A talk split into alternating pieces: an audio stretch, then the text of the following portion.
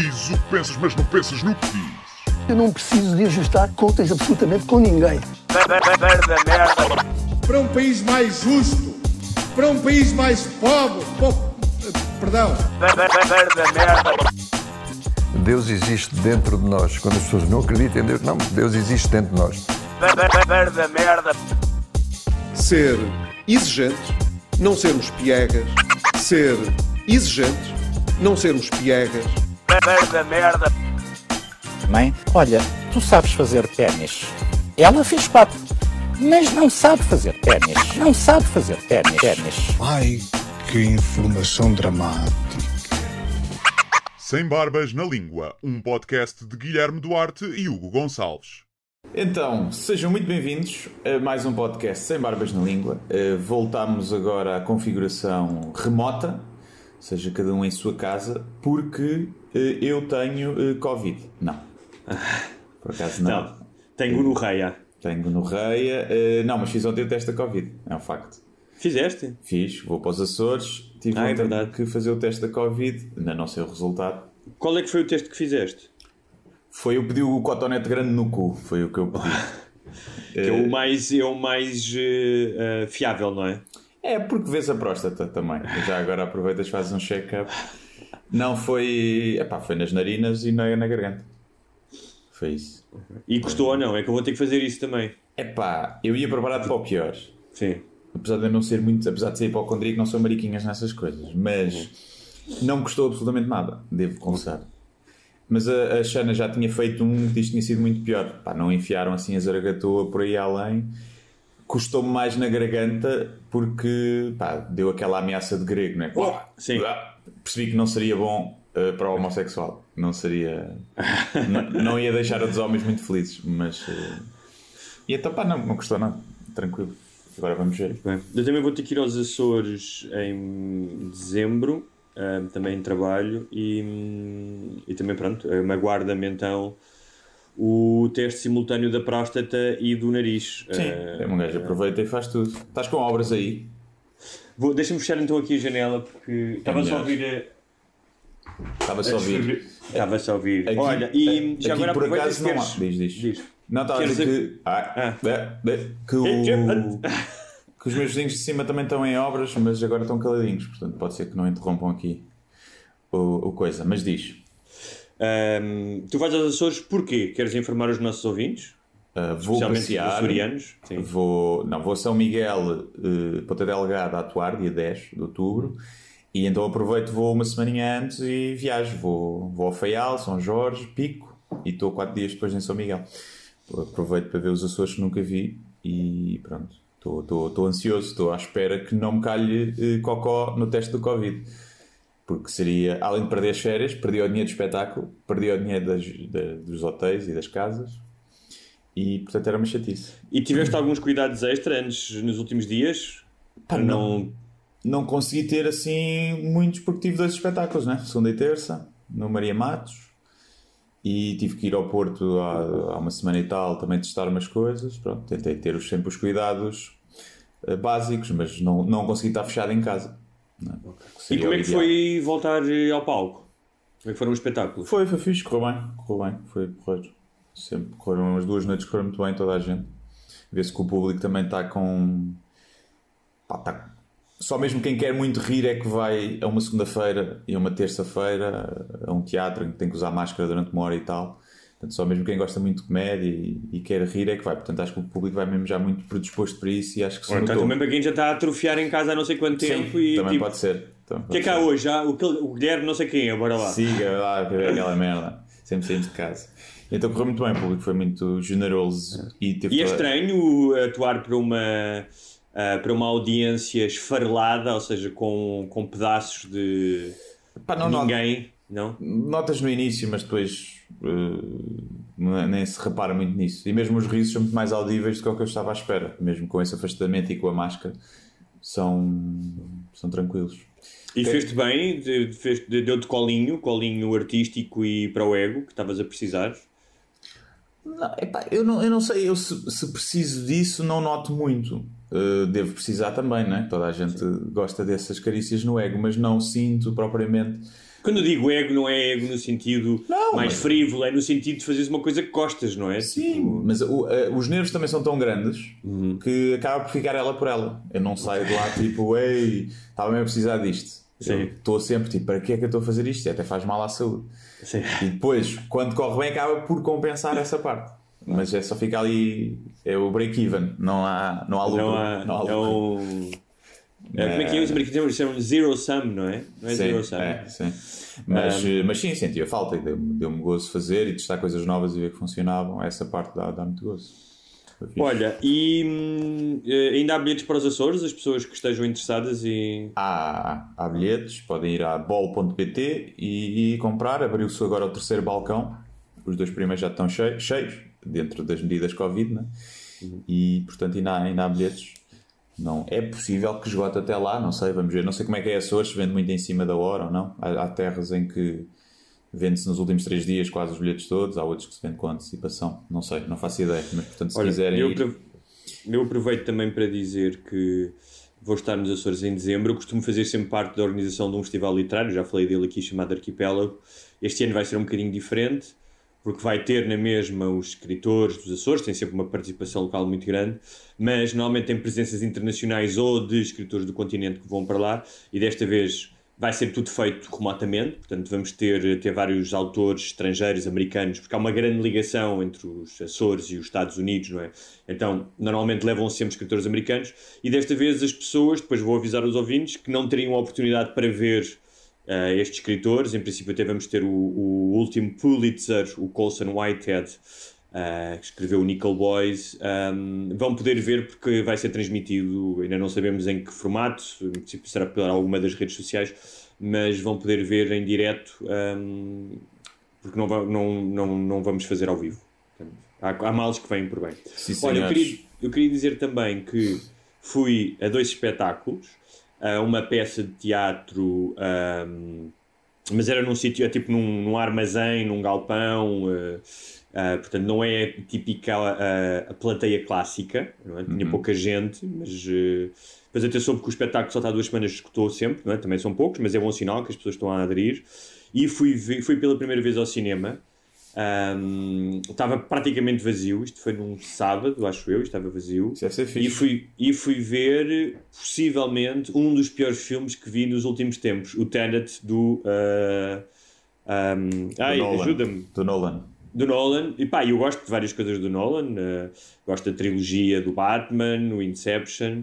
E tive ataques de riso de tão mau que aquilo é. Tipo, tem cenas que é completamente de novela, tipo a relação entre as personagens, o vilão então, que é feito pelo Kenneth Branagh, tem linhas de diálogo que são dignas de vilão de novela. percebes? Eu fui com uma, com uma grande amiga minha, pá, e nós tivemos ataques de riso, tipo, não conseguimos parar de rir com aquilo. Ah, e depois, o que poderia ser interessante, que muitas vezes várias pessoas perguntaram: ah, mas os efeitos especiais não, não compensam, a ideia não compensa? Não, não compensa. Porque se, por exemplo, no Inception, gosta ou não da história, tem elementos ah, ah, de, de recursos técnicos e de efeitos especiais e de- até de ideias, não é? A ideia que está inerente ao, so- ao, ao sonho, que pode ser interessante, mesmo que tu não percebas tudo. Aqui não é apenas a questão do filme ser profundamente confuso e, hum, pá, e de às vezes ser muito básico nas soluções que ele apresenta. Ah, é, pá, parece que o gajo teve uma ideia que é, ah, vou pôr o gajo a andar para trás, tipo, que é a cena reversível. Então, os recursos do filme, que é gajos a andar para trás, barcos a andar para trás, aviões a andar para trás e gajos à porrada a andar para trás, que nem sequer é um recurso ah, de efeito especial muito cativante, sabes? Um, pá, e achei mesmo, ah, pá, fiquei chocado. O filme custou 200 milhões de dólares, não é? Um, pá, e fiquei chocado um, com, com a pobreza do filme. A pobreza nesse sentido. Pois o filme é, é rico porque gastam, vê-se onde é que eles gastam o dinheiro, não é?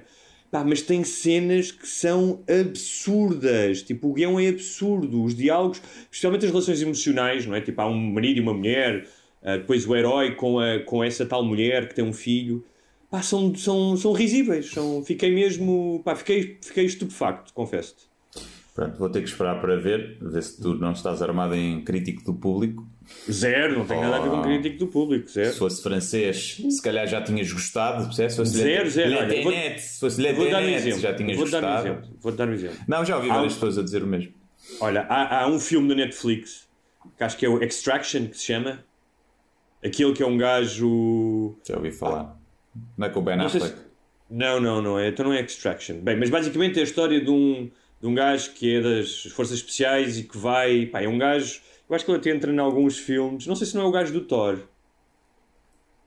Bem, não me lembro, mas é um dos gajos dos filmes de ação agora, todo bonitão. pá. Ah, é um filme de ação que tem uma- um plano de sequência incrível. Eu acho que nós já falámos desse filme aqui. Que é quando que o gajo vai salvar um miúdo, tem que ir salvar, tem que ir buscar um miúdo que foi sequestrado. E é o típico filme de ação. Pá, eu adorei esse filme. Ou seja, qual é que eu, eu acho que o Christopher Nolan com, ah, pretende ahm, debruçar-se sobre temas elevados que têm a ver com, o, como ele já fez no Interstellar, com o tempo, ah, com as viagens no tempo, com questões metafísicas filosóficas, juntando isso ao cinema de entretenimento, entretenimento e não funciona. Percebes? Não funciona. Eu, eu adoro filmes de ação e adoro filmes de pá, com efeitos especiais. Não, não sou nada zero o gajo que Bom- só vai à. Cinemateca ver ciclos eh, de cinema. Um, antes, pelo contrário, adoro, adoro. Ah, e mesmo, por exemplo, outro filme que não é um filme bom, pá, mas que eu curti muito mais, que é o novo filme, também está na Netflix, do Jamie Foxx, Hum.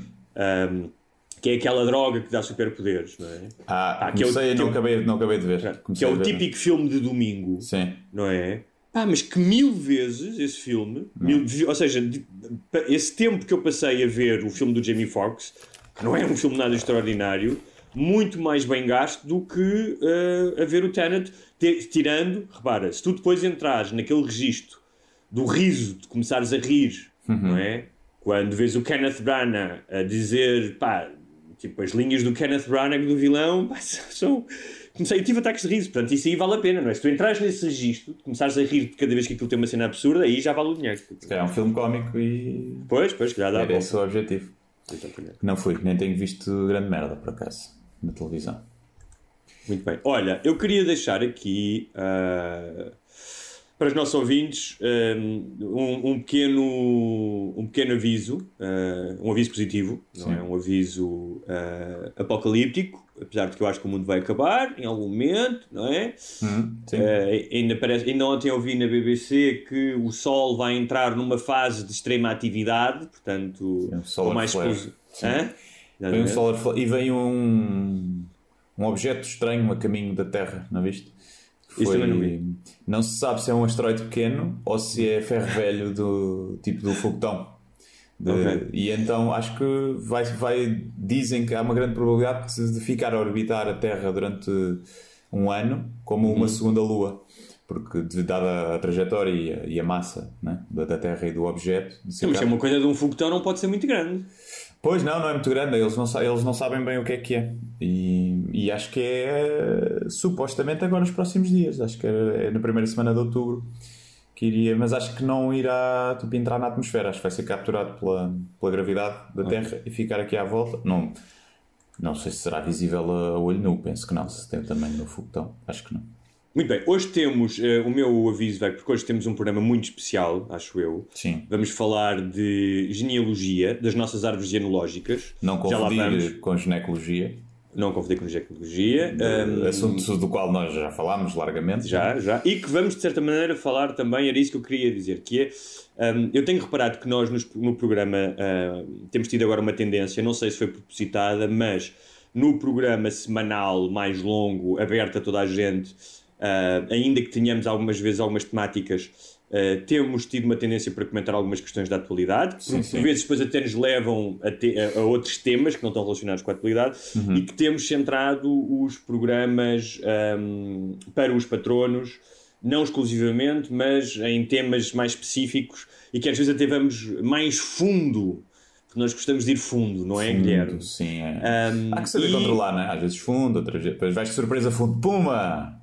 Vai buscar. Ah, E por falar em fundo, Hum. ou, ou- ou mais ao de leve, porque há que saber, como tu dizes, intercalar Exato, entre uma coisa e outra, hum, tanto este programa que vamos falar de gene- genealogia ah, e dos- de- vamos gravar agora dois programas de seguida ah, ah, de exclusivos para patronos.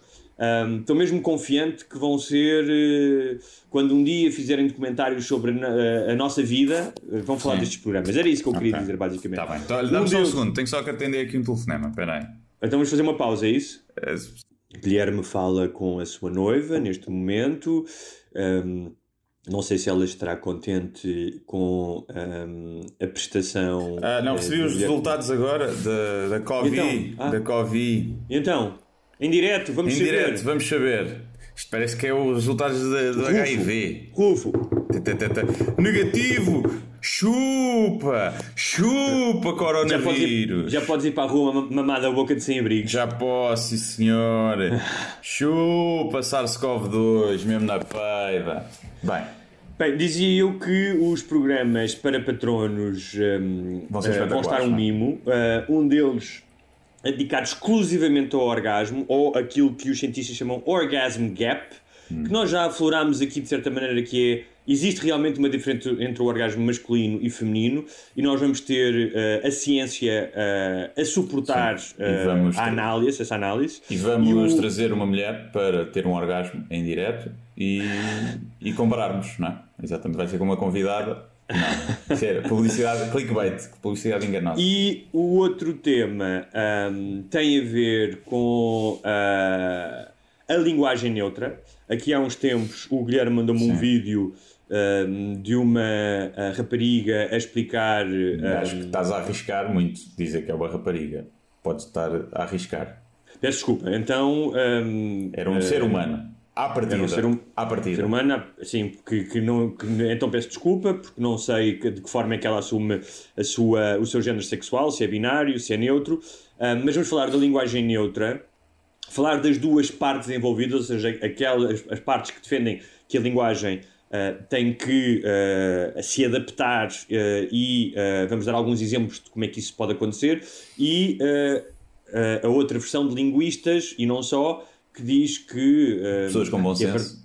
que a linguagem ah, realmente pode ser ofensiva, mas depende do contexto, e outros problemas, problemas de estrutura, ahm, porque a língua evolui ao longo de séculos, milénios, ahm, e, e não se pode mudar, não se consegue, ou seja, os linguistas dizem não se consegue mudar uma língua ah, como se, ah, pá, como se, como se tu, tuneia um carro, por exemplo. Sim. Mas vamos, vamos tentar dar as duas partes e aproveitar também, já que vamos falar de, de língua, que é algo que eu e o Guilherme gostamos muito, um, de falar depois no final de expressões eh, insultuosas, tão características e portuguesas como vai pentear macacos, vai chatear o Camões ou vai bater punhetas a grilos. Uhum, exatamente, é isso.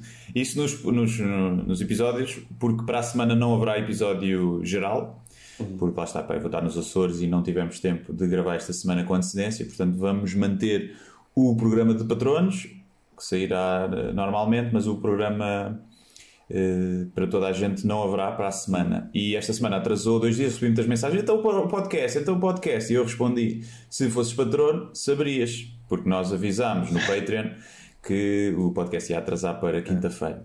Portanto, além das coisas boas extra que recebem, se forem patronos, ficam também a saber em primeira mão quando não há podcast, o que é excelente. Porque Como tal, apesar de não ir haver, de irmos fazer um interregno de apenas uma semana ahm, na próxima semana, ahm, há a possibilidade, é uma boa oportunidade para se tornarem patronos.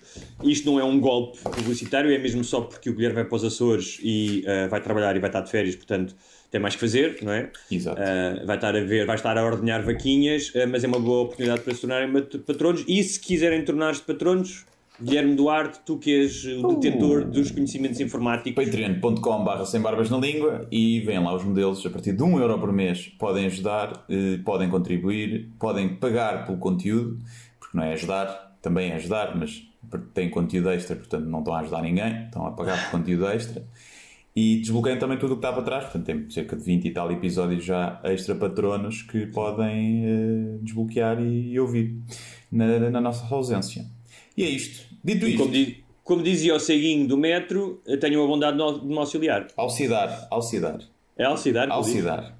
Tenham vontade de me alcidar, só favor. Alguns, aquilo é tipo um, um mote que todos usam. Vamos eu vi isso, uma, vamos- por falar nisso, havia uma ceguinha na estação do Saldanha, Não é ceguinha, é visual. uma, Vê lá. uma cegueta, pronto, havia uma cegueta que tinha o pratinho, ele passava lá quando ia para a faculdade, para o técnico, e o pratinho às vezes tinha moedas de, cinco, de tipo uma moeda de 5 cêntimos só. Portanto, foi alguém que passou e deixou uma moeda de 5 cêntimos. Porque é cega, não me percebe, percebe? Sim, mas tipo, em um segundo ela toca na moeda e percebe que a moeda é de 5 cêntimos. Está bem, Ela, tá ela, bem. tipo, ela tem dedos, não tem cotos, não é maneta também, não é? Por, por, por acaso não era, por acaso não era. Sim, mas para isso ela tem que ir logo tocar na moeda, também é falta de respeito da cega. Logo ir ver, ah, deixa eu ver quanto é que este deu. Isto é tipo quando te oferecem o, um envelope com dinheiro no, no casamento, não abres logo para ver. Não, é verdade, é verdade. Portanto, Foste tu que me contaste fui. Que dão envelopes vazios, não é? Sim. No, Foda-se. no casamento de um, de um amigo meu, deram envelopes vazios. E depois no casamento da irmã, ou vice-versa, já não sei qual é que foi a ordem, estava sempre alguém que abria e punha o nome da pessoa. E então ficaram a saber quem é que tinha oferecido, porque é que voltou a acontecer. É assim. Que cena marada. Pá, eu prefiro dizer, já me aconteceu uma vez fui a um casamento e estava muito mal de finanças e disse: Olha, pá, estás-me a convidar, mas tipo, eu estou muito a mal, eu não consigo dar um presente. E essa pessoa disse: Pá, não tem problema nenhum, vem na mesma. Isso para mim não é importante. Acho que é mais sincero tu dizes isso, não é? Sim, sim. É, mas ainda por cima, normalmente quem não oferece é aquele pessoal que nem sequer tem ligação, vem da raça, aqueles primos ou tios em Ah. terceiro grau, que vêm só por. É aquelas famílias que na Terra convidas alguém, tens de convidar toda a gente se não parece mal, e, e são essas pessoas que depois vêm comer à pala e não têm nenhuma. Mais vale dizerem que não vêm, estás a ver? Tipo, pá, não temos ligação, não vou ao casamento Sim. fazer nada. Por falar em primos em segundo, terceiro, quarto grau, tetravôs, bisavôs, vamos mergulhar no nosso passado, Guilherme É Duarte. verdade. Uh, este episódio deve-se em grande parte à cortesia do Luís Varela. O Verdade. Luís Varela, que é o fundador e o detetive genealógico de uh, A Minha Família. Um, Ele teve, ele não nos pagou para estarmos a fazer isto, teve a Sim. cortesia, perguntou-nos se nós queríamos que ele nos fizesse a nossa árvore genealógica um, e fez, andou aí pelo país. Uh, nas suas viagens aproveitou para ir a vários conservatórios e mergulhar no nosso passado. Um, quem tiver interessado uh, é sempre um bom presente, especialmente agora para o Natal, às vezes para os pais, para os avós. Sim. Podem ir ao site ver o trabalho dele em aminhafamilia.pt. Exatamente. Ele está também no meu no Facebook, aminhafamilia.pt, Facebook e no Instagram. Uh, e uh, o, a primeira coisa que nós descobrimos somos, foi que eu e o Guilherme somos, somos irmãos. Sim, Fomos parados à nascença, daí a nossa, esta nossa afinidade de, de podcast e que somos filhos biológicos do Nuno Melo e da Joacine. exatamente. exatamente. É? E aí explica-se o nosso bom senso, não é? Porque recebemos genes de bom senso de ambos os lados, genes moderados, e então aí se explica que nós sejamos pessoas tão dotadas de, de empatia pelo outro. Não, não somos. Ahm, descobrimos alguma coisa que eh, tu- grande parte da tua família é de- do, do- da Guarda, não é? Certo? É sim, a parte da minha mãe é da guarda, sim. Pronto, a minha também, portanto, se calhar ainda andámos lá, nos nossos antepassados ainda andaram a esfagar genitais, não É sabemos. possível, não é é? possível. Aquilo também é, é uma zona pequenina. Aquilo... Exatamente, exatamente. Aliás, até, até eu já devo ter comido umas primas lá. tá? Provavelmente. E um, apenas um- um- uma pequena curiosidade antes de mergulharmos na nossa árvore um, que o Luís uh, me explicou e que é importante também para as pessoas, até para as pessoas que estiverem interessadas em fazer isto, é que um, nós temos a ideia de que o nosso apelido é algo que vem desde sempre e que tu consegues seguir o nosso apelido e que vais até ao Afonso Henriques. Um, e ele explicou-me que não, ou seja, que esta ideia da uniformização dos nomes, como conhecemos hoje, que é dois nomes próprios, primeiro o apelido da mãe e depois o apelido do pai, não é? Que é o, que é- só uh, foi estabelecida nos finais do século XIX e do século XX, que anterior- anteriormente era uma rebaldaria, era um processo completamente anárquico, em que as crianças muitas vezes tinham os apelidos dos tios ou dos padrinhos, muitas vezes de alcunhas, as pessoas Alcunha, ficavam... já, que era alcunha, sim. Por isso é que há gajos que havia alguém que conhecia uma pessoa que era o Joaquim Esqueiro, não é? Uhum, sim. Ah, o próprio nome José Saramago, Saramago é uma planta do Alentejo e parece que era uma alcunha. Não. Ahm, também, ahm, e muitos, havia outra, outra tradição que era os rapazes adotavam o apelido dos- do pai e as, as meninas adotavam o apelido da mãe. O que hoje seria impossível, tendo em conta, não é? Ah, ah, a forma como nós vemos o Sim. patriarcado, portanto. Sim, até o- as mulheres ficarem com o nome do marido no casamento já é algo que continua a acontecer muito, mas é muito mal visto pelas pá, feministas mais radicais, não é? Que, que é uma questão de, de posse. Eu, por acaso, se me casasse, não fazia, fazia zero questão que a minha Sim, sim. namorada tivesse o meu nome. Sim, eu também. Não, acho é que se formos ver a raiz, deve- obviamente que começou por questões machistas e de posse, provavelmente. Sim. Eh, mas hoje em dia já não é isso que representa, hoje em dia é uma tradição. Eh, Sim. A mulher, quando. É só isso. Sim. Não, eu acho que até. Já que é para pôr, o homem usa da mulher e ela usa do homem, tipo, trocam. O... Eh, Sim. E, e explico filhos continua a ser, não é? O último nome continua a ser o do pai, nos filhos. Também há. Ou seja, a linhagem que continua é muitas vezes a. Eu, por exemplo, já me falaram de um casal, de um ou das casais que escolheram um dos filhos tem como último nome o nome do pai e outro o nome da mãe. Portanto, são irmãos, mas os últimos nomes são diferentes. Pois, isso é fixe.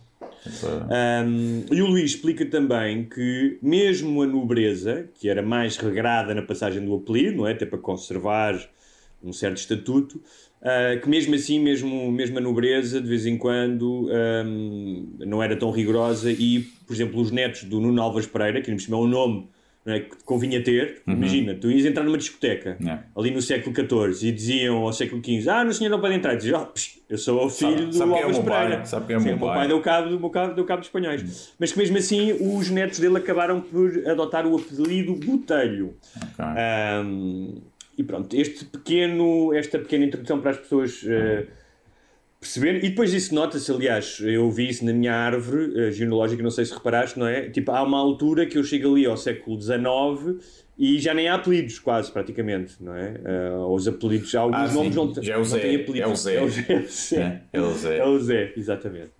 Olha, há alguma, alguma coisa que tu queiras destacar desta. hum, Porque eu tinha aqui um ou dois apontamentos que destaquei desta, hum, desta análise aos documentos que ele nos mandou. Alguma coisa. Deixa-me abrir aqui a minha árvore. Não, descobri coisas eh, giras, né? descobri que a minha avó, que o meu pai era filho ilegítimo da minha avó. Isto não, não no sentido de que foi filho fora do casamento, mas porque a minha avó tinha casado eh, muito nova com outra pessoa e depois tinham-se separado e ela tinha casado, tinha, vivia com o meu avô, mas não, não. À altura do nascimento do meu pai, ela ainda era casada com o outro. Nunca se chegaram a divorciar, nunca se chegou a casar. Porque não se podiam divorciar. Sim. E então nos, nos, nos registros aparece como filho, filho legítimo. Que, porque não só o meu pai, mas as duas, ir, duas, três irmãs mais velhas que o meu pai tem. Depois os outros Sim. filhos, não sei. Não sei quando é que a minha avó Se tu soubesses isso eh, durante a adolescência, sempre que tivesse uma discussão com o teu pai, podias-lhe ter ido a tirar, tirar isso à cara. Seu Sou bastardo. É, seu bastardo. E fiquei a saber isso, foi, foi, foi engraçado.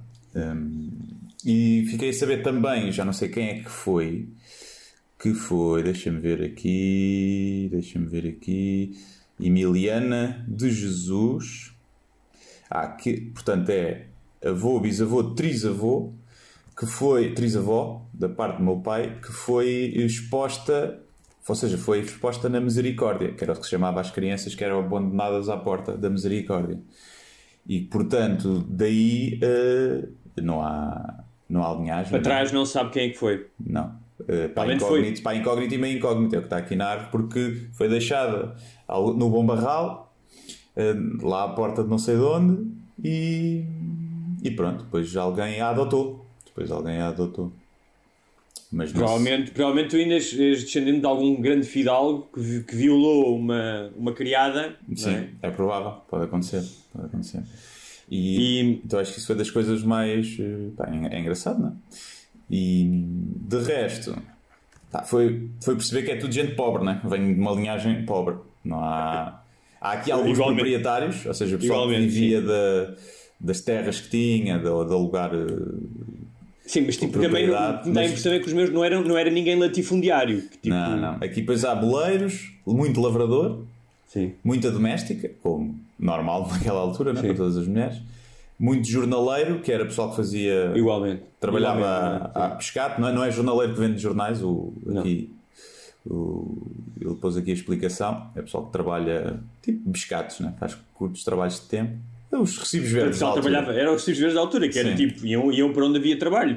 Imagina, havia os senhores das terras e diziam: Olha, agora há a colheita da batata ou há a vindima. E essas pessoas deslocavam-se hum, e, e, e trabalhavam com, o- com, com o que havia, não é? Ah, E tenho aqui eh, um eh, fazendeiro, mas tenho aqui um fazendeiro. Aí que é, que é para não pensarem também que é só. é? Fazenda que se calhar, tinha de- se calhar é um coitado que tinha uma, uma quintazinha ali para os lados de camarate que é uma merda que, está, que é uma coisa ali mínima, se calhar era esse o fazendeiro. Um, Olha, eu já lá vamos a essa parte das profissões que eu achei muito curiosa. Eu também uh, percebi isso, não é? De origens bastante uh, humildes, todos, a maioria deles jornaleiros e domésticas. Eu acho que deve, ter sido por isso que eu decidi ser jornalista. Sim. Não é? De doméstico. Jornaleiro, jornaleiro, o que é que representa a seguir o próximo passo na evolução da linhagem familiar? Jornalista, Jornalista. não é? E doméstico também. Gostas muito de trabalhar em casa. Exatamente, juntei as duas coisas. No fundo, eu sou o triunfo da minha, da, da minha linhagem. Um, o, eu acho que este processo um, eu tinha revisitado, não tão, tão profundamente no tempo, tão para trás, mas quando fiz pesquisa para o livro O Filho da Mãe, Sim. não é? Porque tinha a ver já um bocado com, e fui até aos meus avós, mas fiz uma certa revisit- revisitação. Curiosamente, algumas coisas que me contaram agora tiveram aqui a sua prova documental, não é? Ah, e isso foi interessante. Mas Sim, o, que eu, uma coisa, desculpa interromper, que Diz, é, diz, diz. além desta linhagem, quem eram as pessoas e o nome, não sei o quê, o- temos acesso a montes de, de documentos, não é? De certidões Sim. de nascimento, certidões de casamento, eh, tenho aqui algumas certidões de óbito também, também, também, também, é verdade. giro. E, e, e tu vês, por exemplo, quem é que foram os padrinhos no casamento, Uhum. ah, ah, e isso é, isso é muito interessante. Era aí que eu queria chegar, que é, ah, ao ver esses documentos, não é? e há- alguns deles foram escritos ah, em 1910, tenho aqui alguns não é? desse género, um, isto, ou seja, remete, o, o facto de veres um documento e veres uma caligrafia e veres um nome, Difícil de perceber a caligrafia, em muitos o dos quanto casos. mais antigo é. Sim, é. Aliás, eu, eu queria, isso é engraçado, porque podemos já falar disso, que é, tu reparas que no início do século XX a caligrafia era praticamente toda uniforme, é muito parecida, Uhum. inclinada para a direita, bastante graf- grafada, e nota-se que devia ser, é uma caligrafia muito masculina, nota-se Uhum. isso. À medida que tu te aproximas no tempo, para cá, a partir de determinada altura já vês que eh, há notários que são mulheres, vê-se claramente pela caligrafia, não é? Que, que são mulheres. Inclusive já tenho algumas certidões que já estão a computadores, não é? Sim, algumas... também. sim. A minha, a minha tem. Exatamente, a minha também. Então é muito engraçado ver essa evolução, não é? Como é que era preenchido, por exemplo, a certidão de nascimento do meu avô em 1910, com essa caligrafia muito difícil de entender, e, e- e- e- fui ver outros, eh, outros documentos da época, era muito uniformizada, não é? Devia haver um estilo, não é? É tipo como os padres, para serem padres têm que ter aquele sotaque sibilino, acho que Sim. tu para seres notário tinhas que ter aquela caligrafia. Um, mas estava a dizer, o contacto com esses documentos, não é? O, com o documento em si, com a caligrafia, com os nomes, ah, pá, ah, remete-te, pelo menos a mim, não é? É quase como ver uma fotografia, de certa maneira, evoca memórias e o seu contexto, não é?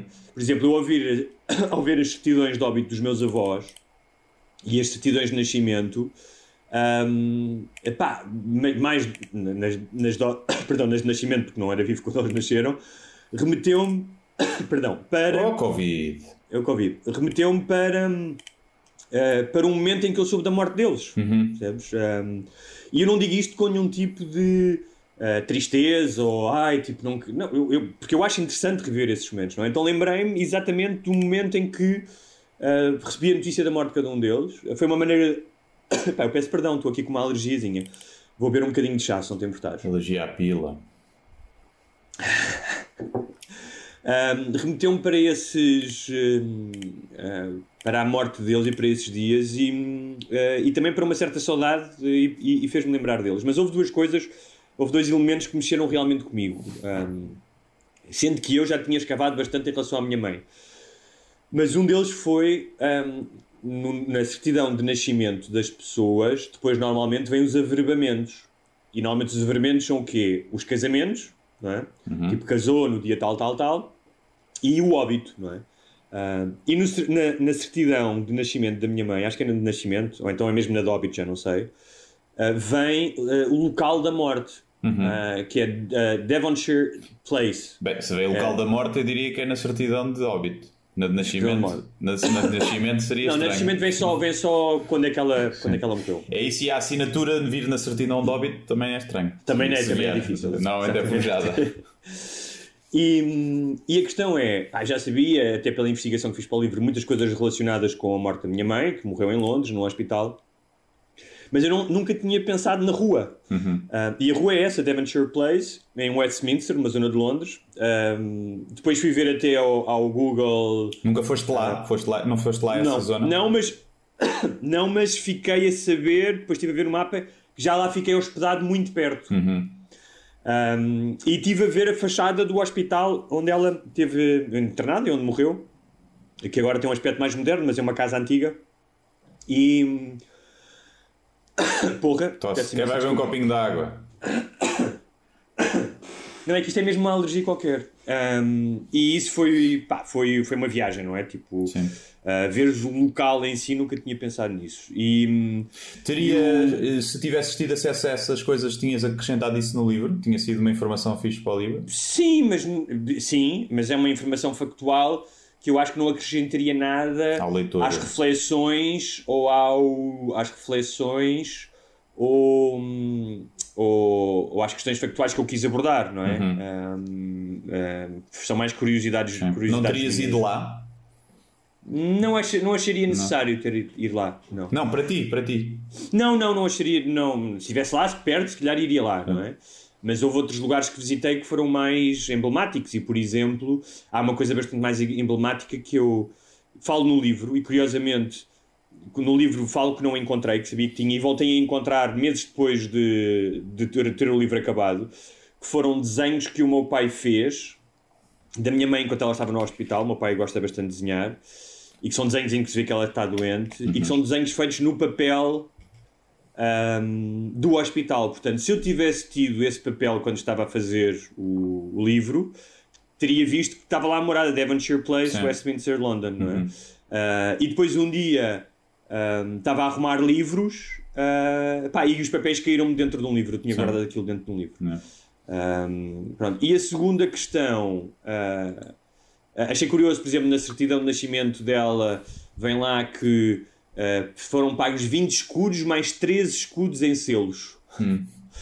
Ah, e, e, e isto fez-me lembrar, depois também em relação, por exemplo, só aqui mais três detalhes, que o meu avô era filho de pai incógnito, o, o pai da minha mãe, que eu já sabia, não é? Ah, e que nessa linhagem familiar há vários, há mais filhos de pais incógnitos. Portanto, o lado da minha mãe, houve ali, ah, tanto da minha avó como do meu avô, houve ali várias pessoas que. Era tudo puta! Tudo puta! que era, pronto, das duas, uma, ou era tudo puta ou era tudo gajo, uns, uns Sim, sacanas, tipo, sim. ui, tu, Toma. vou dar. É foda mágica, foda e É depois a foda desaparece. mágica. E é engraçado porque a minha avó já me tinha contado que a minha avó juntou-se com o meu avô muito cedo, tinha 16 anos, teve a minha, a minha, a minha mãe aos 17 e me tinha contado que quando eles casaram, a minha, a minha mãe já tinha idade suficiente e que fez um bolo. Portanto, ai, tua mãe fez um bolo. E ela to- contou-me isso e agora isso fez todo o sentido, porque na certidão do casamento dos meus avós, que foi em 1964, a minha mãe já tinha 12 anos, eu fiz as contas, é? Portanto, já tinha capacidade realmente para fazer um bolo. Yeah. Um, e uh, aconteceu com o meu pai, isso eu também já sabia, aquilo que aconteceu com a tua avó. Que uh, o meu pai casou com a minha mãe em 77, já eu era nascido, já tinha um ano, porque o meu pai se tinha casado antes, e portanto até ao 25 de Abril não se pôde, não se pôde divorciar, Sim. só se pôde casar mais tarde. é? Um, e está lá que, eh, na certidão de casamento, está lá que a minha mãe adotou o nome do meu pai, está lá escrito. Uh, o cônjuge mulher adotou depois foi engraçado porque vi o nome dos padrinhos, que eram pessoas com quem eu, eu me dava muito na minha infância, íamos à casa deles, os padrinhos de casamento, e, e isso foi também uma viagem. Um, e é engraçado porque o, o Luís partilhou comigo uma frase que ele diz que para ele foi importante, que ele sempre se interessou sobre isto desde muito novo, um, que é uma frase do Virgílio Ferreira que diz: Quando morremos, ficamos na memória dos que cá estão, mas quando esses também morrem, é como se nunca tivéssemos existido. Um, e eu, eu, eu, no meu livro, tenho uma frase que diz que a partir de uma determinada idade, tu atravessas um arco, deixas preocupar exclusivamente com o futuro, que é uma coisa típica dos jovens, que todos temos, não é? Quem é que eu quero ser, para onde é que vou viajar, com quem é que vou casar, e tens uma tendência, pelo menos eu senti essa tendência, de olhar para trás, de onde é que vens, não é? Sim. Um, e eu acho que isso é comum a muita gente. Um, e isto ajudou-me, já, já tinha feito uma pesquisa, mas ajudou-me também a olhar para trás, a ver essa, esse percurso um, um, da minha família, não é? Até aqui, dos dois lados. Sim, era uma das perguntas que eu, que eu tinha, que é porque é que isto é interessante para nós enquanto humanos, não é? Porque, para que é que nos interessa uh, saber isto? São pessoas que nós, fora os avós, se calhar, e mesmo assim a maioria de nós, se calhar, não tem uma ligação assim. Tu ainda conheceste algum bisavô ou não? Hum, pá, não, que eu me lembro, não. Não, não sei. Eu conheci, quando era muito pequeno, conheci uma bisavó, uma vez, que era a tal do pai incógnito, ou seja, o homem que era o pai do meu avô, não é que era o pai incó- incógnito. E essa lembro-me de ir visitá-la, ela vivia numa aldeiazinha no, no Algarve e tinha porcos, e eu achei aquilo tudo in- inacreditável. Era tipo, era um menino, não era da cidade, mas sim, era da cidade. E vi outro bisavô, pá, não sei se me lembro dele ou se é só das, fotogra- das fotografias, que também abandonou a minha avó. Tipo, ah, isso, desculpa lá de interromper mas só para não me esquecer. Eu, eu, quando falei com a minha avó sobre o meu passado, e falámos disso, dos pais incógnitos, do próprio pai dela, que a abandonou quando ela tinha 4 anos, e e eu perguntei-lhe, avó, mas tipo, mas porquê? E ela teve uma resposta, eh, de, de uma certa ingenuidade também, mas de uma honestidade brutal, que ela dizia, ó filho, porque na altura era assim, as pessoas faziam os filhos e não queriam saber. Uhum. E pá, imagino que fosse mesmo assim, não é? Especialmente para os homens, não é? Sim, sim. A não ser quem estava mesmo casado, ou ainda é assim em muitas, em muitas zonas, não é? em muitos sítios. Mas o que eu estava a dizer é porque é que nos interessa saber estas coisas todas sobre pessoas que nós não conhecemos e que não temos. Pá, temos o, a única afinidade é o acaso de fazermos parte da mesma linhagem, né? Podem ser, podiam ser pessoas eh, execráveis. E, e quando mais para trás vamos, prova- provavelmente seriam. Mas é engraçado termos esta, esta. Não é necessidade, mas é, é o prazer de ver, não é? Sim. E ainda mais se conseguimos ainda ir mais para trás, isto porque é um trabalho muito eh, demoro- moroso e muito custoso em termos de, de investigação, não é? E portanto é muito difícil ir, eh, e o Luís está-nos a fazer eh, isto um, um favor. eh, Provavelmente iremos saber, ele diz que ao longo do tempo vai tentando ir um bocadinho mais para trás. Eh, e algumas umas famílias, provavelmente, se fizerem parte da nobreza, consegues ir até ao tempo, né? até o início, Sim. até ao tempo dos, do, Agora, se forem jornaleiros como os nossos. Agora, como os é nossos, provavelmente a partir de uma certa altura ainda há registros nas paróquias e não sei o quê, nascimentos, mas a partir de uma certa altura deixa de haver porque ninguém queria saber se os bonecos pobres eh, ou remediados nasciam. Mas temos essa curiosidade de saber de, de onde é que vamos. Isso, na, na verdade, de onde, de onde é que vimos. E isso, na verdade, interessa zero para a nossa. Não vamos compreender-nos melhor, não é?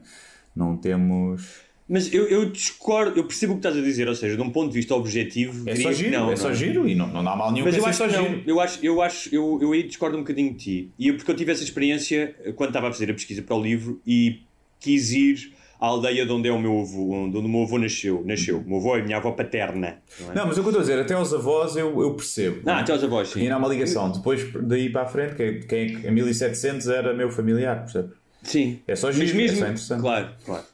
Mas, mas eu acho que até uma, até uma determinada, até aos bisavós, até aos avós, por exemplo, eu tive essa, hum, hum, tive essa recompensa, ou seja, ou pelo menos acho que tive um entendimento porque é que é importante, pelo menos para mim, não posso generalizar. E no meu caso, em relação à família ah, do meu pai, já lá iremos, porque eu tenho aqui alguns dados em relação também à família da minha mãe, que achei interessante, mas a, relação à família do meu pai, era. hum, ah, tanto a família do meu pai como a família da minha mãe, eu percebi uma coisa, que era até 1950, até 1940, est- praticamente não saíram do lugar onde estavam. Portanto, ah, os- a parte, minha parte paterna, ah, avó e avô paterno, pá, todos para trás, todos do, do Sabugal na Guarda, ou então Naves Frias, que é o equivalente, que é do outro lado da fronteira, que é Salamanca, mas é do outro lado da fronteira, portanto é quase como conselhos vizinhos, não é? Sim, Tem eu- alguns espanhóis, diz, diz. Que eu aqui do lado da, do- da, da minha mãe, não é? Do, até, portanto, avô, peraí, avô, bisavô, trisavô, tetravô, pentavô, é tudo na guarda ainda. Não- Na Guarda e provavelmente do mesmo conselho. Ah, sim, eram do Alvendre, que era uma. o- Sim, o meu avô depois mudou-se mesmo para a cidade de Guarda e os meus avós eram, eram de lá. E, mas eles vieram do, do Alvendre, Devia ter é uma, sido que é uma aldeia muito pequenina lá ao lado. O teu avô, tipo, ó, lá, ir tipo do Alvendre para a Guarda é tipo vir agora de trás dos montes para, para Lisboa, ou mais. Não sei como é que seria a guarda na altura. Sim, mas deve ser porque as distâncias e a noção, não é? Porque eu vejo isso também. Os meus eram todos, do lado paterno, todos do Sabugal ou Navas Frias de Espanha, que era mesmo ao lado, portanto. eh, e depois, em 1940 e tal, já com o meu pai nascido, o meu avô tem um problema, porque o meu avô era guarda fiscal, e tem um problema na fronteira porque deixa passar um primo que vem de França e é denunciado e é castigado e é enviado para o Alentejo. Uh, para, um, pá, para um posto de esterro no meio do nada, onde o meu pai passou parte da infância. uh, que é ao pé de Mourão. Uh, e isso fez com que depois viesse parar a Cascais. O meu pai acabou por crescer em Cascais e daí eu ter crescido na- ali na linha, não é? Nunca tinhas nascido se esse teu avô não tivesse eh, deixado de passar o amigo na fronteira. Não, teria, nas- teria nascido, porque o meu, avô, o meu pai teria nascido na mesma, não é? Está bem, mas não ia conhecer Teria, provavelmente a tua mãe. lugar. Não ia, não ia conhecer a tua mãe, porque o percurso de vida Ah, dele é não verdade, igual. é verdade, é verdade, Não é é? verdade, tens razão, tens razão. Haveria um, um- Haveria um outra- outro filho eh, que não Sim. tu. É verdade, tens toda a razão. Porque o meu pai conhecia. Exatamente, isso é muito curioso, não tinha pensado nisso, Guilherme, obrigado. Que é.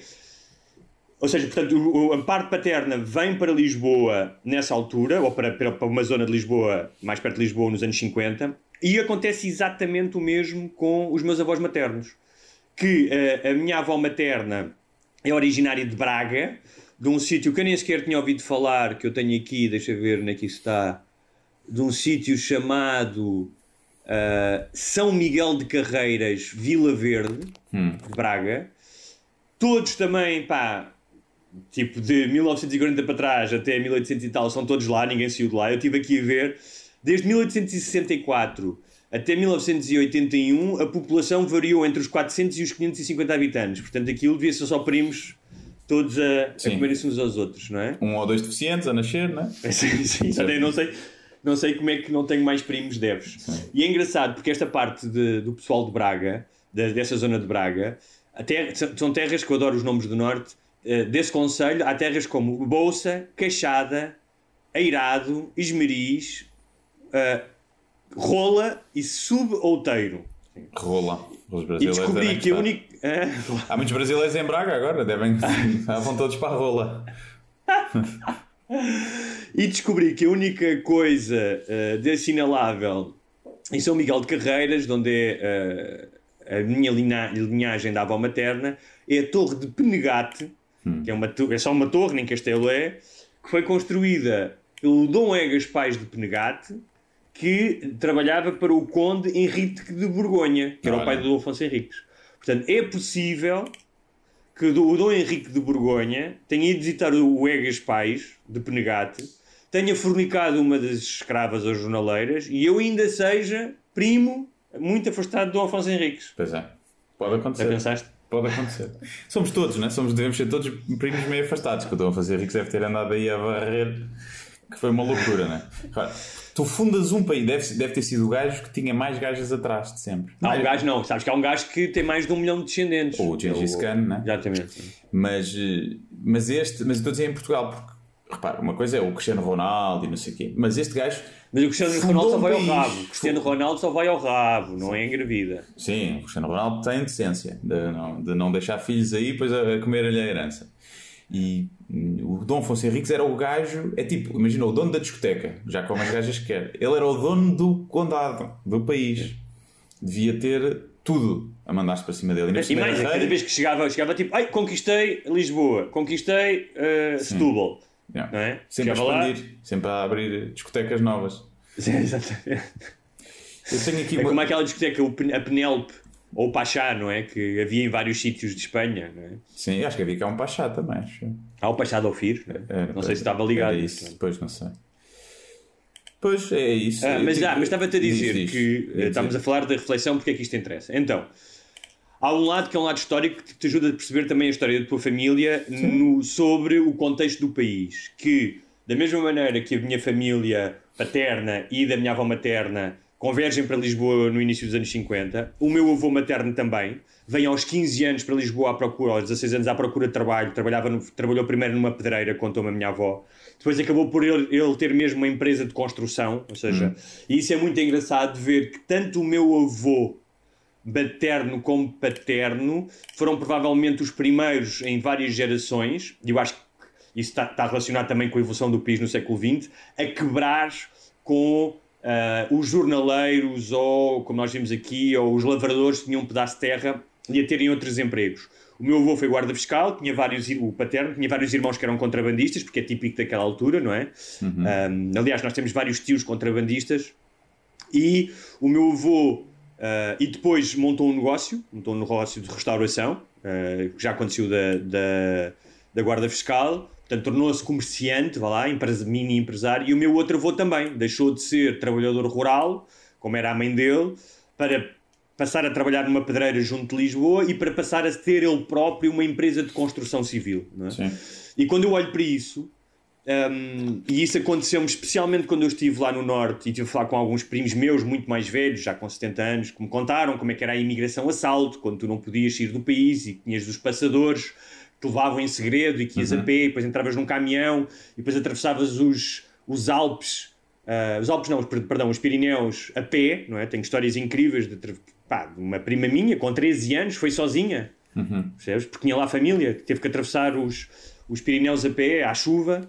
Hum, pá, a mim dá-me uma sensação de uma enorme gratidão, de pensar, porra, que sorte que eu tenho de viver na época em que vivo e destas pessoas terem, como muitos outros portugueses, não é? houve uma grande imigração em meados do século e também nos anos Já 60. foste aos Pirineus? Não, Pois, fez. Essa foi.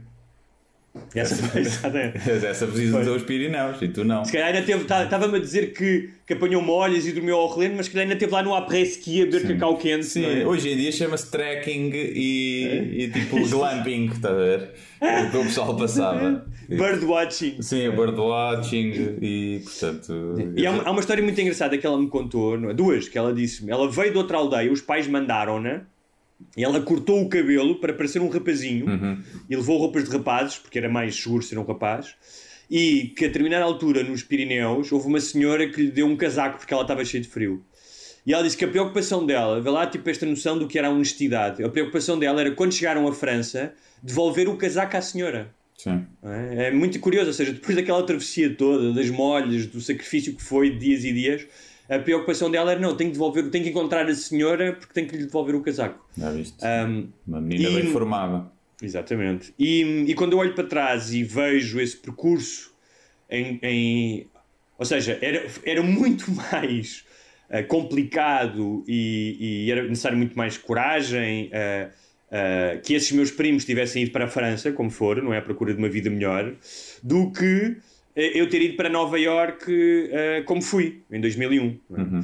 Portanto, eh, não só aquilo que eu fiz é relativizado, um, como ganha um, outra, um, pá, outro contexto, que é eu só pude fazer aquilo, ou seja, de repente, a miúda de, do- de 13 anos que foi para França com os pais analfabetos e provavelmente com irmãos analfabetos, ah, e num período de uma diferença de quê? De, eu nasci e provavelmente com 30 anos depois dela, ou 40 anos depois dela, o salto já foi enorme, não é? Ou seja, eu tive possibilidade de fazer coisas, graças ao meu avô e depois graças ao meu pai que me deram essa, essa possibilidade, de ter uma educação e de ter uma mundividência e de estar aberto a uma série de coisas, a eles e também à evolução do país, não é? Também ao 25 de Abril, à democracia, um, pá, que eles nunca, terão, nunca terão sonhado. E, e isso, um, quando estavas a dizer porque é que olhamos para trás, para mim isso é importante, sabes? Eh, fazer esse, esse género de, de balanço.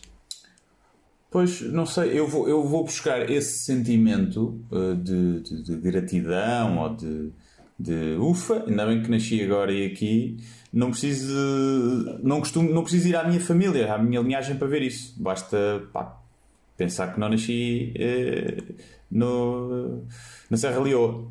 Sim, Hoje, claro. hoje. então eu já, eu já tento fazer eh, às vezes esse exercício, com lá está a queixar das merdas da vida, pensar tipo, é pá, eh, sou um privilegiado e então não olho só para. hum, Sem dúvida. Sem dúvida. Ajuda, Agora acho que obviamente, porque é aquela questão da mais próximo, não é? Exatamente. Claro. Mas, uh, mas sim, o meu, o meu avô também veio, de, veio do, do, do Alventre, da Guarda, depois foi para a Guarda e também foi, tornou-se construtor civil. Isso é ali, grande parte da Guarda são prédios que foram construídos pelo meu, pelo meu avô. Um, isso também é bom, é, é, é bom saber que há esses. E, e, e, e lá está, se calhar, se não fosse isso, eu provavelmente também não era nascido, porque isso fez com que ele tivesse também conseguido provavelmente ter oito filhos e conseguiu que os oito filhos fossem todos estudar. Que, e o meu avô não tinha estudos, nem a minha avó. E, e, e não foi ele que conseguiu, não é? A minha avó também que cuidou dos oito Claro, filhos claro. em casa. Eh, Valorizamos mais o gene empreendedor do que às vezes o gene doméstico que ficou em casa a cuidar de oito filhos, que também não deve, ser, não deve ter sido pera Claro, não. E eu quando olho para as minhas E avós. nasci mais minhas tias, que são chatas como o caralho. Sim. Não, e eu vejo isto quando olho para as minhas avós, para as minhas avós, claramente Um, ou seja, elas tinham a missão que estavam incumbidas, não é? Tipo, tinham que ficar em casa, tratar dos filhos, não, tinha outra, não havia outra maneira.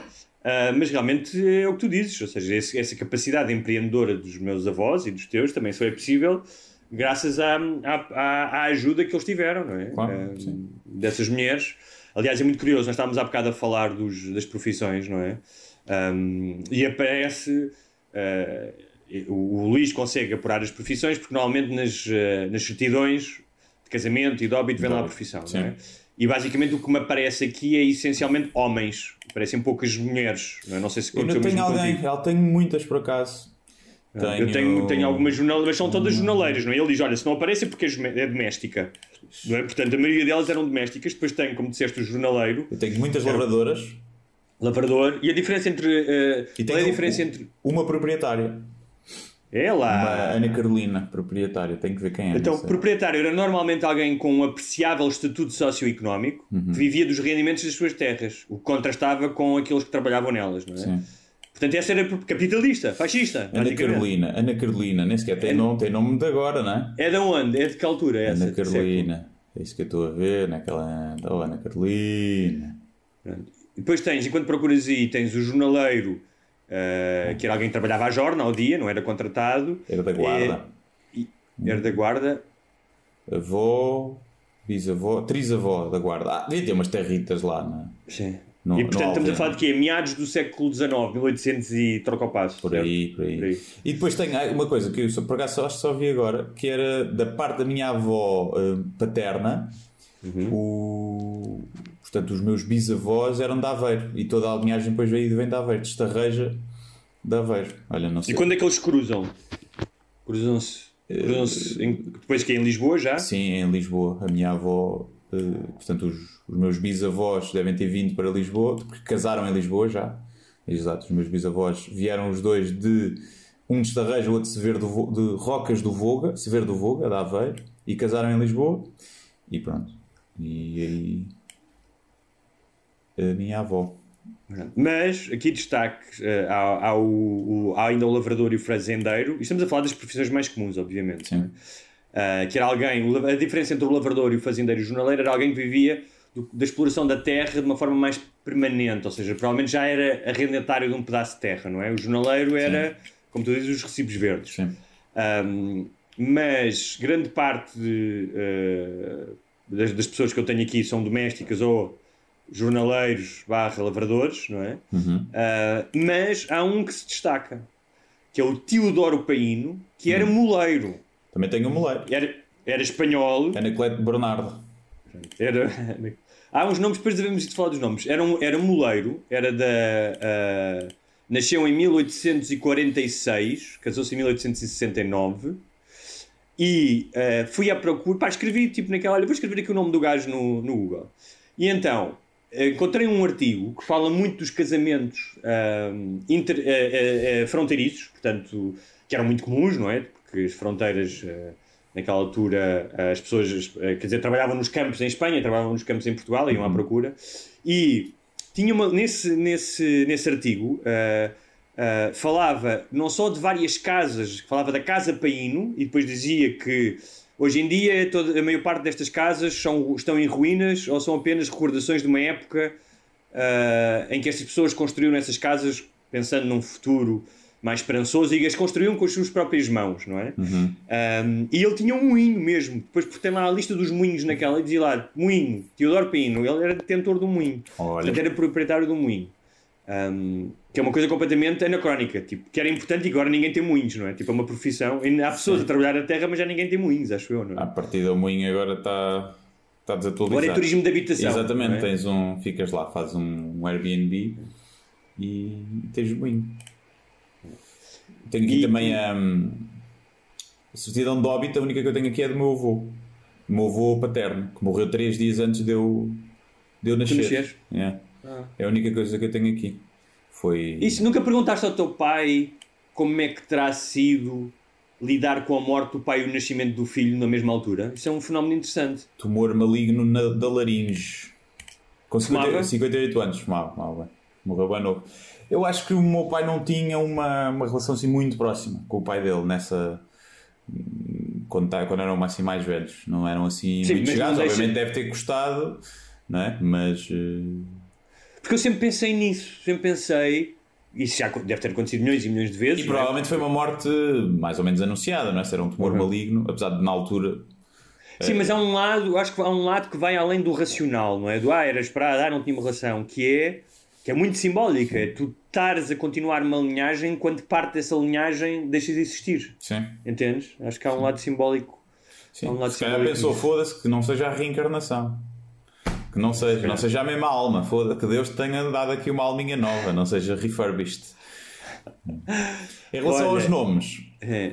pá, eu percebi que havia uma série de nomes que me tinham dado muito mais jeito, porque seria muito uma pessoa muito mais de bem. Porque eu tenho, Então, diz lá. tenho por exemplo, pessoas que são Batista dos Santos, é nome de banqueiro, estás a ver? Ou Ah, também não é assim Soares tão- Coutinho.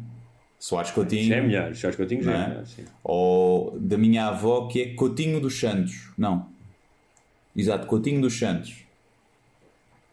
Dava muito Também da- é, do, também é. Duarte, do Correio Duarte. Portanto, eh, portanto, é aqui. Mas eu, se, se pudesse escolher, escolhia o So- Soares, Soares Coutinho. Sim. Eu Guilherme, tenho um Guilherme Soares Coutinho, eh, mas também nem podia ser comediante. Soares Coutinho Não, eh, tinha que ser. Não, não, não era- para já estavas agora, eras tipo. é de uma firma de advogados consultor, ou consultor. Sim, né? Consultor. e- Trabalhava na Finpartner, se calhar, com o nosso amigo. Provavelmente, provavelmente. Um, eu tenho aqui alguns nomes pouco comuns: o Paíno, que é espanhol, e o Palos também, são apelidos pouco comuns, e o Capote, que é mais comum para mim, porque o meu pai chama-se José Capote Gonçalves. Uhum. Uh, e a determinada altura, há um tio-avô dele que vai para a Argentina. Na altura chamava-se Fazer as Américas, dizia-se isso em Espanha e em Portugal, não é? O pessoal que emigrava para a América, seja do Sul, seja do Norte, fazer as Américas no sentido de ir procurar uma vida melhor. E um dia o meu pai chegou a perguntar: "Epá, será que aquele Truman Capote ainda é da nossa família? Porque não há assim tantos capotes, parece que há duas famílias aqui em Portugal.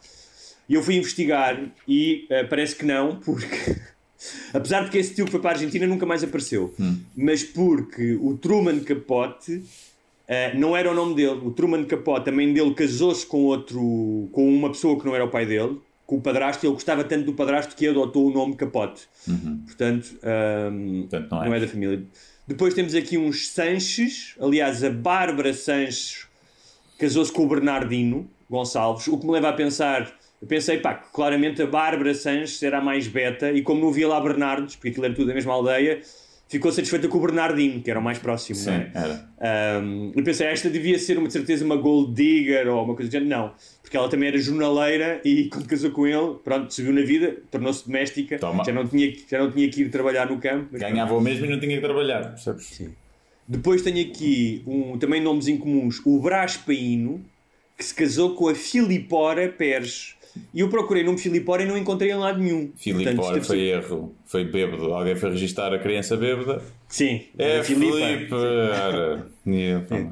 E, depois, quando chegas aqui ao século já 18, portanto 1700, que eu presumo que já nem sequer tem data, mas eu vejo pelas gerações será 1700 e tal, já, já praticamente os nomes são, é tipo o Zé Fernando, Sim.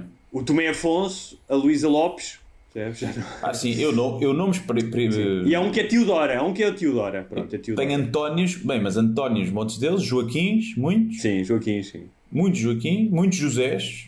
Depois teve uma Josefa, Laurinda, que era a minha avó eh, materna. E pronto, depois tenho Maria Jesus, Teresa de Jesus. Eu tenho vários domingos e uma domingas, Podíamos chamar Jesus, podia ser o meu apelido, Jesus. era, isso era bonito. Guilherme de Tenho do- Jesus. Guilherme Jesus. Domingos e Domingas. Domingos tenho muito porque é o nome tradicional na parte do meu pai. Antónias, ou Marias Antónias, mas Antónias muito. Ah, Irmelinda de Jesus, cá está. Cá está é? Ah, e algumas rosas, sendo que é curioso porque a grafia muda. A minha bisavó é Rosa com Z e a minha mãe é Rosa com S já. Não é? Não é assim? Isso é engraçado. A linguagem E, orgânica. e há um Hipólito também aqui. Bernardina, há um Bernardino e uma Bernardina também. Não, E Josefas. Na, na família do meu pai há nomes que se, que se- que passam, que é o, o a Josefa e o Domingos, são muito comuns. Eu tenho aqui muito Bernardo, mas Bernardo como apelido. Joaquim Bernardo, Sim. José Bernardo, outro José Bernardo, não sei das quantas, outro José Bernardo. Bem, três Também José Bernardo. Natário. E, e depois chega a minha mãe, que uma pessoa olha aqui, ah, esta também deve ser do século XVIII ou XVII que é Belmira, não é? Ah, É a bela vida. Mas não, foi só. Eu foi tenho só, um Bonifácio, eu tenho um Bonifácio. Foi só os meus avós que tiveram tantos filhos que também acabaram-se os nomes, não é? E depois é engraçado, porque em ambos os lados, paterno e materno, há Gonçalves. Portanto, lá atrás devem-se cruzar, lá tipo no século XV. Isso explica muita coisa, percebes? Explica muita coisa. Consanguinidade explica. Completamente. Explica tudo. Bem, nós temos que, que fechar, pensar em fechar Temos. isto. Que Temos, é- vamos só, vou só deixar aqui então sugestões rápidas. Uh, para quem está à procura de emprego e gosta de livros, a Barefoot Bookseller, podem procurar em barefoot, pés descalços, bookseller.com. Podem ir ao meu Facebook, que eu deixo lá também um anúncio, o meu Facebook uh, do Hugo Escritor. É uma livraria num hotel de 5 estrelas de luxo nas Maldivas e está à procura de um livreiro para ir para lá viver. Portanto, é um excelente emprego, não é? Ah, e isto é uma sugestão para quem está desempregado, agora há muitos. Para quem gostou do documentário ah, Social Dilemma e ouviu a nossa conversa e quer levar aquilo ainda um bocadinho mais fundo, o podcast do Sam Harris, que é o Waking Up, tem uma conversa com o Tristan Harris. Estás a dizer que o Sam Harris vai mais fundo nos temas do que nós? Não, não, não, disse do que o documentário. Ah, ok. Porque é uma conversa mais prolongada, Ok. não é? Não é que nós, do que Tá nós bem, não, estás claro? Então, o que é que um neurocientista, filósofo com livros, vários livros publicados, nós também temos livros publicados. Nós temos livros publicados, Verdade. João amigo. Olha lá, olha aqui, olha aqui um, pumba, olha aqui o Por próximo. falar nisso, olha, cá está, cá está. Mas- Fala lá, promove-te lá, se faz favor. Não, olha, é só, olha só os patronos. Já chegou? Está bonito? Estás contente com o Tá, objeto estou ou muito contente, já está muito giro. Os Eh, patronos que têm vídeo podem ver o livro Pois, já? estão a ver, por não estão a ver este espelhado, não estão a ver bem, mas pronto, estão a ver em primeira mão a capa, o livro, o, o livro físico, estão a ver aqui. Eh, e pronto, é isto. Sai dia 15 de outubro. há De entrar Já em está em pré- pré-venda? Não, ainda não está em pré-venda. Estive ontem a assinar, assinei ontem 100 livros aqui, com dedicatória e com a pata da Zaya, porque tem, aqui vou mostrar, fiz um carimbo que diz Zaya e tem uma patinha. Então Oh, pá, assino, realmente- cada vez que assino o livro, eh, vai com o autógrafo da Zaya. É pá, isso é incrível. Então- Isso vai para quê? Para a UC? Vai para a UC para ficar lá na UC em venda, pré-venda e, e é isso. Não, deve estar, pá, na próxima semana deve estar em pré-venda. Ok, então, para terminar, o podcast eh, da conversa do Sam Harris é com o Tristan Harris, não são familiares. O Tristan Harris é aquele tipo que meio ruivo que aparece no documentário tal da Humane Society, Uhum. é assim que se chama. E Main Technology. Depois, para quem gosta de ficção científica, a série Raised by Wolves na HBO. Os primeiros episódios são dirigidos pelo Ridley Scott, o realizador de entre muitos outros filmes, ah, o Blade Runner e o. O Alien. ah, o Alien é dele, não é? acho que é de James Cameron. É capaz, é capaz. É, é, é, é. É. E depois, para quem já tenho falado aqui de pintura, eu não pensei que eu estou a armar-me em cagão intelectual, mas pintura através da história. Eu pus isto no meu. No meu Não, é do Ridley Scott, o Alien. O primeiro é do Alien, É. então, mas há um que é do James Cameron. Oitavo. Passageiros. Ou não? Tens razão, é do Ridley Scott, claro que sim. Claro que. Agora confundiste, viste? Ainda bem que eu fui Peço confirmar. O do, do James Cameron é o. é o Terminator, caralho. Que estupidez, que não tem nada a ver. Nada a ver, Ah. percebes? Nada a ver. A história, eu pus esse artigo, é um artigo do Tejo Cole, que é um autor americano, já tive o, ah, ah, o prazer de entrevistar, ah, que escreveu um artigo sobre o Caravaggio, é um pintor do século XVII, que tem uma história muito curiosa, porque pintou grande parte das suas obras-primas em fuga depois de ter assassinado um homem, e andou em fuga, em fuga pela Itália, por Malta, por Sicília, e arranjando trabalho e ia pintando os seus quadros, e o Tejo Cole escreveu um artigo em que fez o mesmo percurso que ele, e visitando cidades onde havia quadros dele, ao mesmo tempo que ah, ah, foi entrevistando refugiados de guerra e, e imigrantes ah, africanos e não só, ah, e compara as duas experiências, as experiências de sofrimento, e é um artigo que eu adorei, que eu pus no meu Facebook ah, profissional. Ah, pode- quem não tem paciência para ler pode ouvi-lo, porque o New York Times possibilita isso, mas é uma história muito interessante porque cruza a pintura com um, histórias atuais. E finalmente, já não vão a tempo de ir ao concerto porque é hoje, mas podem ouvir o disco. Eu vou hoje ao concerto da Lina com o Raul Refri, que é o produtor da Rosalia, e a Lina é uma fadista e o Raul Refri é um produtor musical muito conhecido que juntou música eletrónica ao fado e pá, o álbum é extraordinário. O concerto é hoje, quinta-feira. Acho que é só, só um concerto, mas hoje são um disco que vale a pena. É isso. É isto, e depois de tanta, tanta sugestão eh, erudita, eu quero também dizer para vocês verem os eh, Rabos Esfomeados 3 no Pornhub, que é também para compensar e, e temos um bocadinho de, de cultura mais popular, tá bom? É isto. E não se esqueçam, vamos falar nos podcasts uh, exclusivos para patronos de orgasmo e de esse mito ou verdade, ejaculação feminina. Fica a dúvida. Vamos a isso. Adeus. Até para a semana. Daqui duas semanas, assim aqui.